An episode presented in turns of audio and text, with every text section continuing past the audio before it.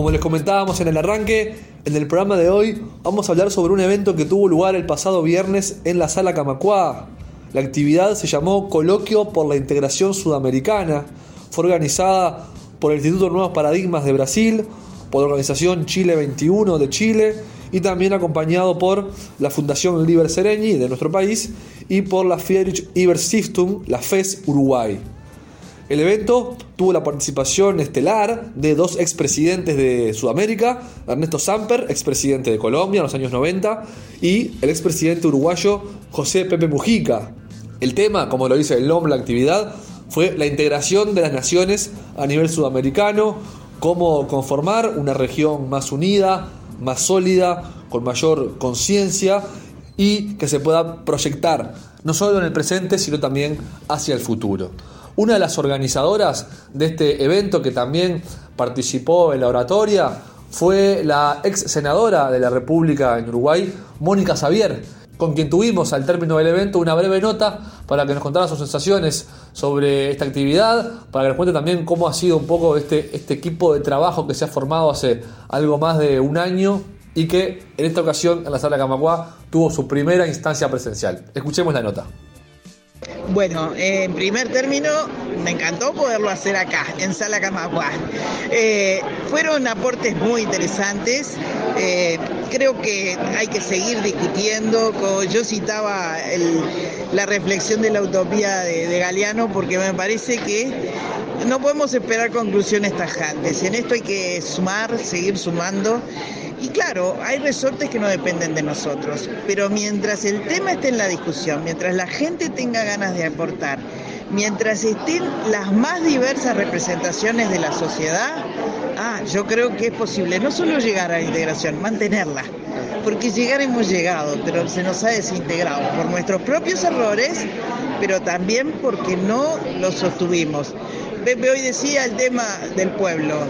Ya Tabaré también lo había planteado, ¿no? No podemos pensar en una integración que no se sostenga con la más amplia participación social, que no es sencillo, nada de esto es sencillo.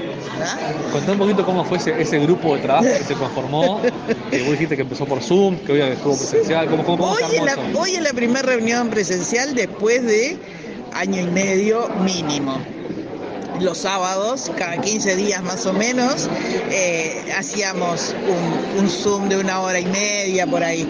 Y había gente que hoy ya no está en ese grupo por los destinos que, han tenido. Estaba Dilma Rousseff, hoy en el Banco del BRICS, estaba Celso Amorín, que todavía en algunos momentos, como va a ser en el día de mañana, mantenemos algunos contactos, pero sin duda está dedicado a esa agenda importante que tiene este, en la representación de lo, exterior del presidente Lula.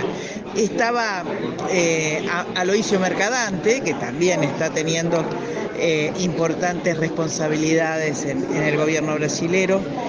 Y bueno, como se decía, viste, eh, acá Brasil tiene un rol muy importante para jugar, pero Brasil no puede salir sin un conjunto de países alrededor que estén peleando de la misma manera, que estén coordinando cosas, porque cometería un enorme error y porque no lo podemos dejar cometer ese error.